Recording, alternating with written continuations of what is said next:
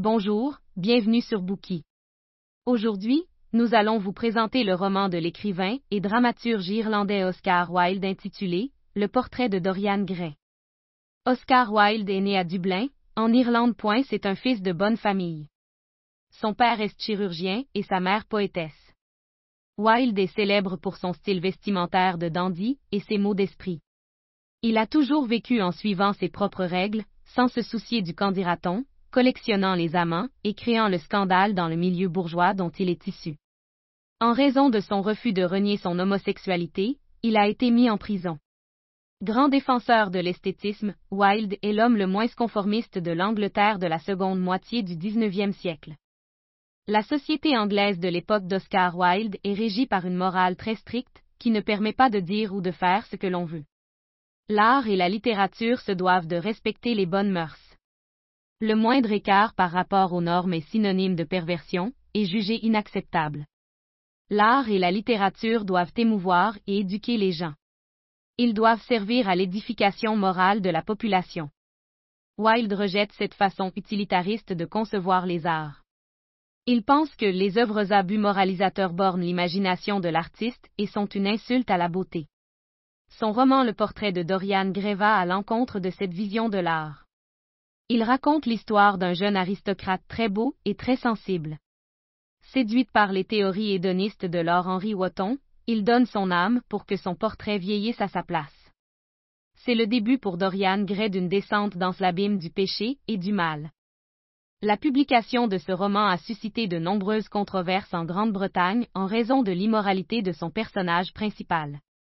Wilde était lui-même ambivalent à ce propos. Il n'a jamais explicitement condamné, ou approuver les comportements qu'il décrit dans son livre. Cependant, l'establishment littéraire d'Angleterre a qualifié le roman de conte issu de la littérature décadente d'Est français, de livre empoisonné dont l'atmosphère est lourde des odeurs méphitiques de la putréfaction morale et spirituelle, des ouvrages destinés à corrompre la jeunesse. Par la suite, le roman de Wilde a toujours été considéré comme une preuve de son désir de nuire aux bonnes mœurs.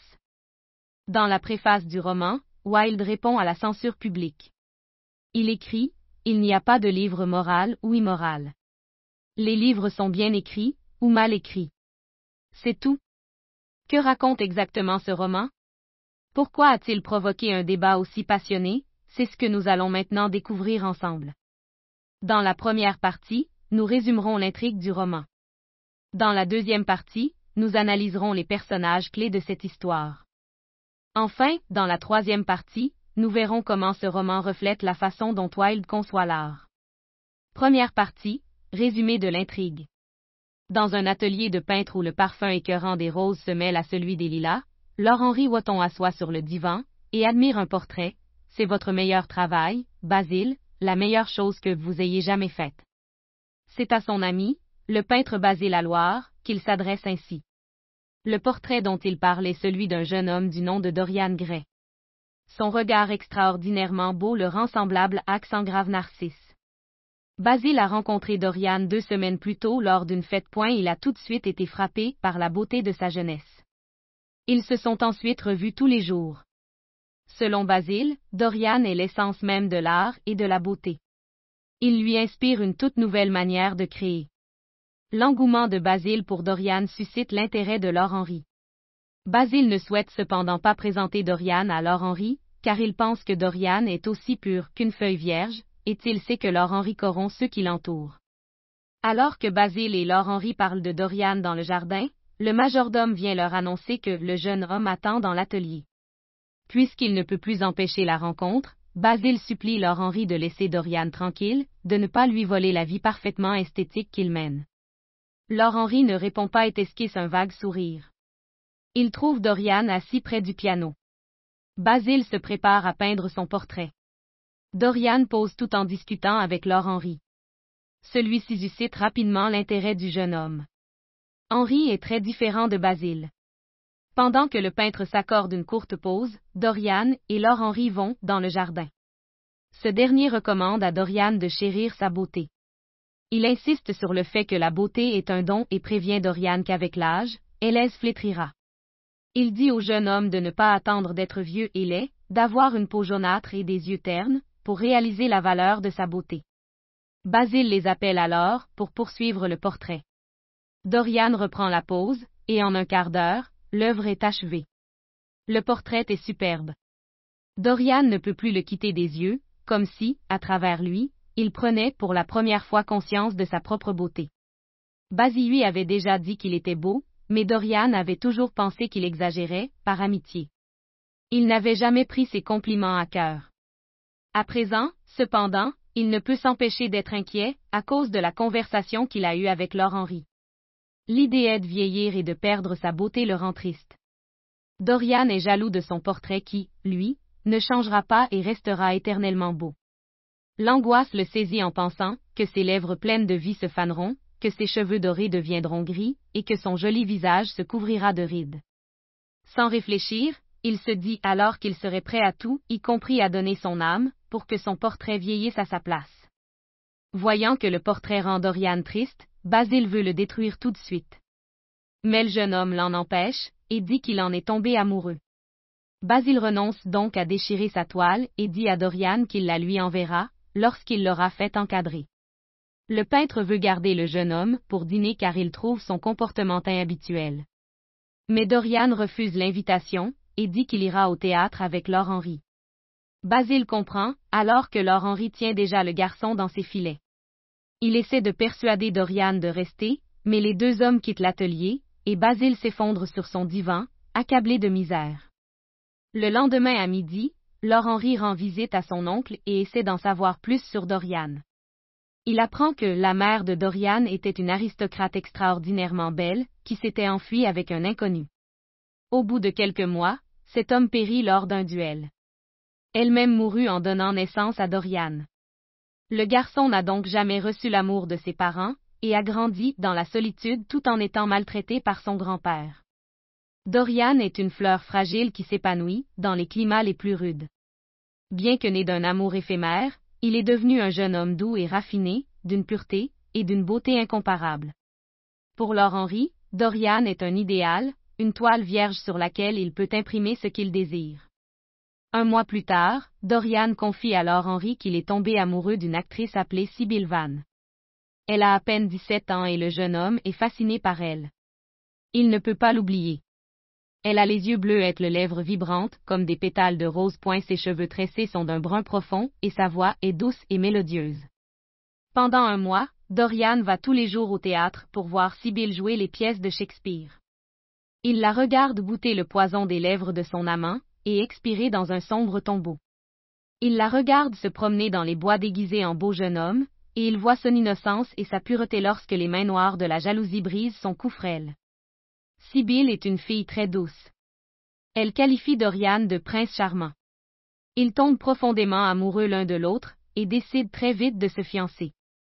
Sibyl est heureuse, car elle est très amoureuse, mais son frère, lui, est très inquiet il ne peut s'empêcher de penser que Dorian est mal intentionné. Il doit cependant bientôt embarquer à bord d'un navire, qui l'emmènera loin de Londres, et il ne peut donc pas faire grand-chose pour protéger sa sœur. Il informe néanmoins sa famille que si Dorian laisse tomber Sibyl, il le traquera et le tuera. Dorian veut présenter sa fiancée à ses amis. Il invite Basile et Laure Henry à venir voir Sibyl jouer. Au théâtre, avant le début de la pièce, il leur fait l'éloge de son jeu d'actrice. Ce soir-là, la salle est bondée. Point l'atmosphère est oppressante. Point le lustre au-dessus de leur tête ressemble à un gigantesque dahlia, et le public bruyant semble aboyer. Au bout d'un quart d'heure, Sibyl entre en scène sous les acclamations extraordinaires de la salle. Tous les spectateurs aiment cette belle et timide actrice. Étrangement, cependant, l'interprétation de Sibyl ce soir-là est mauvaise. Elle surjoue et les émotions qu'elle exprime sonnent faux. Dorian devient anxieux. Il pâlit. Ses deux amis n'osent pas faire de commentaires, mais ils trouvent que Sibyl n'a aucun talent. Le public est mécompte. À la fin du deuxième acte, des huées se font entendre dans la salle. Laure Henry se lève et déclare que Sibyl est jolie, mais qu'elle ne sait pas jouer. Basile, quant à lui, essaie d'apaiser Dorian. Il lui dit que Sibyl n'est sans doute pas dans son assiette ce soir, et qu'il devrait revenir la voir jouer une autre fois. Dorian a le cœur brisé. Tandis que ses amis prennent congé, il resta assis à sa place pour regarder la suite de l'interprétation désastreuse de sa fiancée. Dès que le rideau tombe, Dorian se précipite dans les loges. En le voyant, Sibyl a le visage qui s'illumine. Elle est tout à fait joyeuse. Souriante, elle s'enquiert de sa performance. Abasourdie, Dorian lui répond qu'elle était très mauvaise. Sibyl n'est pas du tout surprise. Elle lui explique que, par le passé, jouer des rôles était toute sa vie. Elle croyait que tout dans le théâtre était authentique. Elle vivait pleinement la joie et la tristesse des personnages qu'elle interprétait. Elle traitait ses artifices comme des réalités. Cependant, maintenant qu'elle connaît le véritable amour, elle réalise le caractère superficiel de toutes les pièces dans lesquelles elle a joué. Dorian ne l'écoute pas. Il accuse Sibyl d'avoir gâché son talentet d'avoir assassiné l'amour qu'il avait pour elle. Il lui dit que sans son art, elle n'est rien pour lui et qu'il ne la reverra plus jamais. Sibyl pleure et le supplie de ne pas l'abandonner. Elle lui assure qu'elle fera de son mieux et que ses interprétations seront aussi bonnes qu'avant. Cependant, pour Dorian, ses promesses arrivent trop tard, et, impitoyablement, il l'abandonne. Lorsque Dorian rentre chez lui, il remarque des changements infimes sur son portrait, ses lèvres semblent esquisser un sourire cruel. Il s'effondre sur une chaise, et se souvient du souhait qu'il a formulé dans l'atelier de Basile. Il sent que, d'une manière ou d'une autre, ce vœu absurde s'est réalisé. Le diable a maintenant un œil sur son âme. Sa beauté est désormais éternelle. Ni le passage du temps ni les souillures de la débauche ne laisseront leur marque sur son visage. Mais à chacune de ses mauvaises actions, son portrait deviendra plus laid. Il a vendu son âme pour garder son corps jeune et beau. Son âme, autrefois si pure, est à jamais perdue. Peu à peu, il devient la peinture d'un chagrin, d'un visage sans cœur. Il contemple le sourire cruel du portrait. Il voit dans ce visage le reflet de la dégénérescence de son âme. Dorian, qui a un amour sans borne pour son portrait, ne supporte pas que la beauté du tableau soit souillée par ses mauvaises actions. Il décide donc de se réconcilier avec Sibyl et de l'épouser. Il veut réparer les torts qu'il a causés. Le lendemain, Dorian écrit une lettre pleine de regrets à Sibyl pour lui demander pardon. Au moment où il termine sa lettre, quelqu'un frappe à la porte. C'est Laure Henry qui lui apporte la nouvelle de la mort de Sibyl. La veille, la jeune femme désespérée s'est suicidée en avalant du poison. Dorian est saisi d'horreur et de tristesse en apprenant cette nouvelle. Il regrettait de s'être résolu trop tard à lui écrire. Cependant, loin d'être anéanti par le fait d'être la cause du suicide de la jeune femme, il trouve que cet événement a la beauté d'une tragédie grecque. Laure Henry abonde dans son sens. Il décrit la mort de Sibyl en termes sublimes, et essaie de convaincre Dorian de se désengager émotionnellement. Il lui dit que la Sibyl qu'il aimait était en fait le personnage rêveur qu'elle incarnait dans les pièces de Shakespeare. Au contact de la réalité, le personnage ne pouvait que s'évanouir, et avec lui l'amour que Dorian lui portait. Dorian se laisse à nouveau convaincre par les paroles de Laure Henry. Oubliant rapidement le suicide de Sibyl, il accepte d'aller le soir même à l'opéra avec Laure Henry pour se distraire. Le lendemain matin, alors que Dorian prend son petit déjeuner, Basile lui rend visite. Il lui dit qu'il vient d'apprendre la mort de Sibyl, et qu'il est tout de suite accouru pour le voir. Il craignait que Dorian ne fût accablé par la nouvelle. Il était persuadé que Dorian était allé consoler la mère de Sibyl la veille. Point il n'arrive pas à croire qu'au lieu de cela, Dorian est allé à l'opéra. Basile ne comprend pas que le jeune homme ne lui parle que des femmes qu'il a vues la veille au spectacle. Dorian bondit et lui rétorque que seules les personnes superficielles ont besoin de temps pour faire leur deuil. Le peintre se rend compte que Laure Henry a totalement déteint sur le garçon. Le jeune homme qu'il connaissait est devenu quelqu'un d'autre. Il supplie Dorian de lui rendre son tableau, mais Dorian le calme, et lui fait promettre de ne jamais détruire le portrait. Finalement, Basile lui avoua à quel point il le trouve beau. Dorian sait que l'amour que Basile lui porte est authentique.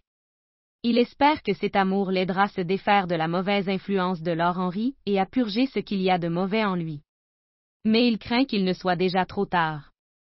Sa détermination a été émoussée par l'influence d'Henri. Dorian rassemble ses forces pour assumer la responsabilité de ses actes. Néanmoins, il se rend compte que sa volonté d'arranger les choses et de rompre le pacte secret, qui le lie à son portrait a déjà pratiquement disparu. Il sait que lorsque Basile partira, il n'y aura plus de retour en arrière possible. En lui, la porte du mal a été déverrouillée, et est désormais grande ouverte. Le portrait est le reflet de la dépravation de l'âme de Dorian. C'est pourquoi le jeune homme décide de le cacher, afin que personne ne découvre jamais qui il est vraiment ni combien ses actes sont mauvais. Le tableau reste ainsi caché des années durant, tandis que Dorian continue de se livrer à la satisfaction de tous ses désirs. Il se passionne pour les épices, puis se lance à corps perdu dans l'étude de la musique avant de se prendre de goût pour les bijoux. Il collecte toutes sortes d'anecdotes sur la joaillerie. Il s'intéresse aussi à la broderie et aux tissus. Il cherche constamment de nouveaux moyens de se divertir et d'évader. Le portrait, lui, continue de changer à chaque nouveau péché. Il fait partie de la vie de Dorian qui le déteste, le craint et n'ose pas le regarder point cependant, il n'ose pas non plus le détruire. C'est grâce à cette peinture que Dorian conserve un visage angélique. Malgré tous ses actes de débauche, il continue de paraître jeune et innocent. Sa réputation est cependant bien entachée. Les rumeurs de ses mauvaises actions se répandent, et de nombreuses personnes prennent leur distance avec lui. Les femmes qui l'ont fréquenté ont perdu leur honneur. Beaucoup de ses amis proches se sont suicidés. Ceux qui l'adoraient et le suivaient partout sont tombés en discrédit. Désormais, il le fuit. Dorian inspecte fréquemment son portrait et note chacun de ses changements. Il se rend compte que plus sa réputation devient mauvaise, plus son portrait devient laid, même si, dans le miroir, son visage reste tel qu'il a toujours été. À la veille de son 39e anniversaire, Dorian rentre chez lui où Basile l'attend. Le peintre a patienté longtemps et était sur le point de partir. Il dit à Dorian qu'il va bientôt quitter Londres pour Paris. Il est donc venu lui dire au revoir. Avant de partir, cependant, il souhaite parler à Dorian des rumeurs qu'il a entendues à son sujet. Dorian lui affirme que ce ne sont que des calomnies, mais Basile lui répond qu'est la mauvaise influence qu'il exerce sur ceux qui l'entourent qui l'inquiète. Le peintre sait que Dorian entraîne ses amis dans la dépravation et pense que celui-ci a perdu toute bonté. Il espère néanmoins que Dorian fera à nouveau attention à son honneur et à sa réputation. En réponse à la leçon de morale de Basile, Dorian sourit avec dédain et conduit son ami dans la pièce, où il cache son portrait derrière un rideau. Il lui dit, Tu penses que seul Dieu peut voir l'âme d'un homme, Basile Tire ce rideau, et tu verras la mienne. Basile se retrouve face à un visage effrayant sur lequel il parvient quand même à reconnaître encore certains traits de Dorian. Sur le coin inférieur gauche du portrait se trouve également sa signature. Le tableau n'est donc pas un faux, même si Basile a du mal à croire que le tableau est changé à ce point. L'œuvre dont il avait adoré la beauté est devenue une peinture terrifiante. Prenant peur, Basile supplie Dorian de se joindre à lui dans la prière. Il lui dit que si les prières intéressées ne sont jamais exaucées, celles nées du repentir le sont toujours. Dorian crie qu'il est trop tard, mais Basile lui rétorque qu'il n'est jamais trop tard. Dorian regarde son portrait repoussant, et une haine soudaine et incontrôlable à l'encontre du peintre l'envahit. Il prend un couteau, et poignarde Basile qui meurt. Le crime accompli, Dorian en dissimule soigneusement les preuves.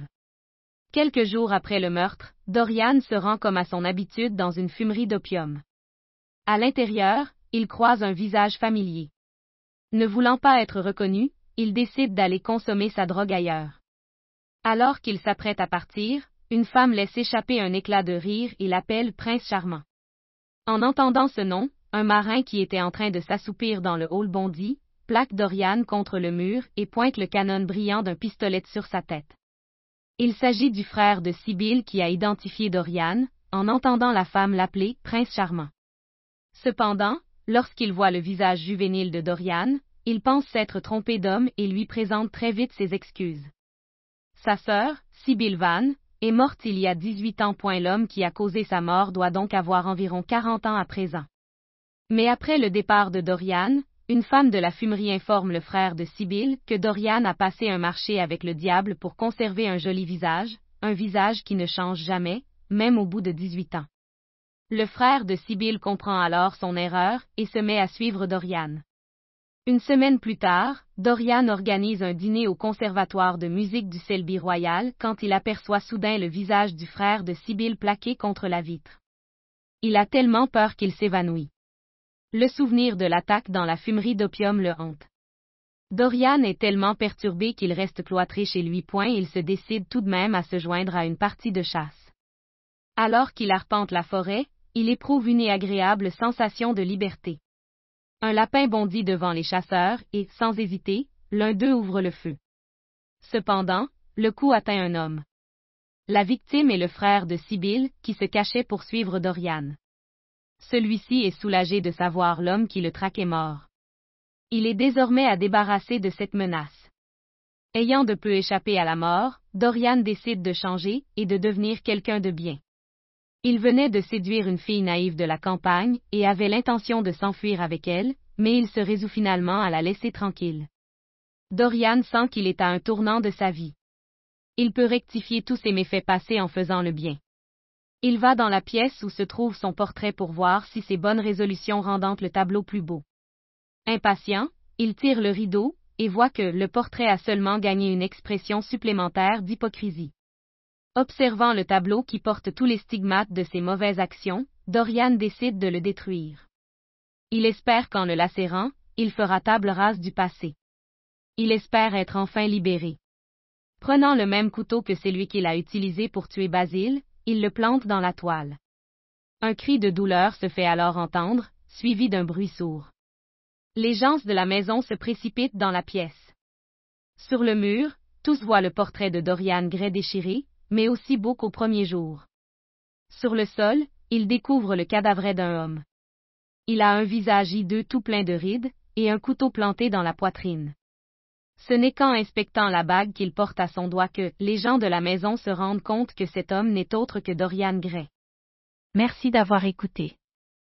Vérifiez le lien ci-dessous pour déverrouiller le contenu complet.